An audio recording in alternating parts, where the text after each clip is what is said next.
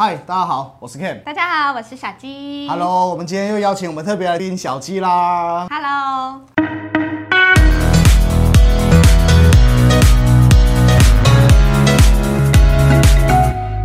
最近在台中买一户房子，但我有一个疑问，就是如果说我想要买大楼，那我想要知道说它的差别是什么？你是说透天跟大楼的差别吗？对，我知道大楼是一定会收管理费，但是管理费的标准是什么？然后跟透天的差别是什么？OK OK，这个问题问的非常好哦。很多人都知道说，其实大楼是要收我们所谓的管理费的。管理费大部分一个月都是几千块、几千块来去算嘛。通常都是我们的所有权状啊，我们建平总共几平来去算一平多少钱。比如说，大部分的大楼都是八十块到一百二十块每一平。如果我们的房子的话是三十平的建平，那我们一个月就是三千块，这是他们收费的方式，普遍啦。那这样买透天会不会比较划算？就不用付管理费啊？其实这是选择问题，因为大楼会有大楼好，透天会有透天好，青菜萝卜随人喜好。那我想问一下，就是什么样的人适合买透天？那什么样的人适合住大楼？透天的部分，因为它土地吼是占比较多的，在土地资源比较贵的一个这个时代的话，透天主要坐落的地方都会叫蛋白区，比较在外围。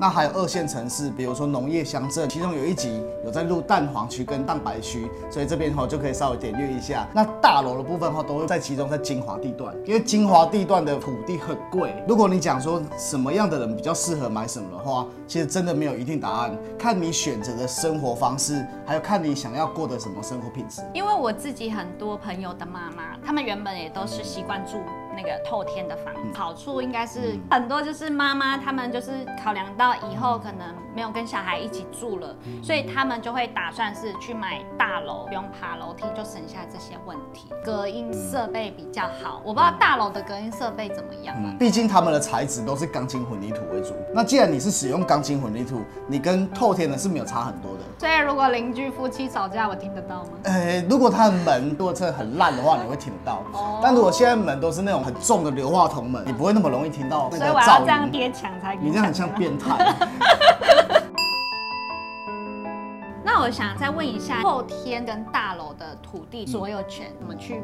计算评对啊分。OK，这个问题问得非常好。坦白讲，就是大楼跟透天差别最多的地方了。透天是整块地，那这块土地百分之百的所有权就全部都是我们屋主本身的了。大楼我刚才有说，它主要都是坐落在精华地段，你要买一平的土地，一定是几十万甚至要破百万的。所以大楼通常都是我们集合式住宅，就是一块土地我们就是盖了上百户。这块土地假设一千平，那它有一千户，那我们就是平均一人分一平。那当然还是要看微调，就是有大户有小户嘛。四房的户跟两房的户，他们所拥有得到的土地十分是不一样的。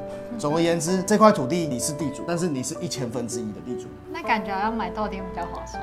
青菜萝卜各有所好，大楼也不会不好，因为大楼有专业的物业管理，你就可以好好的回家，就像度假一样。那你要收发信啊，或是你要倒垃圾啊，都不用太担心。后天的话，就是邮差直接来，你就要到签收嘛。垃圾车来，你要追垃圾车。嗯，所以其实是看自己选择的生活方式不一样。确实啦，有些大楼公共设施就很棒，有健身房、游泳池。现在像疫情，其实也没办法出门，在家里就可以使用这些设备。其实大楼也是一个不错的选择。没错没错，我自己本人的观点来讲，我本身是住在乡下地方的，住惯的房子是后天的房子，上来都会去这里打拼的时候，改成是住在大楼，会有一开始不适应期，但是我觉得那个其实慢慢的就适应了。重点是你追求现在的生活品质，还有你的工作重心是什么，就朝这个重心来去发展的话，你不会太在意你现在是住的是透天还是大楼。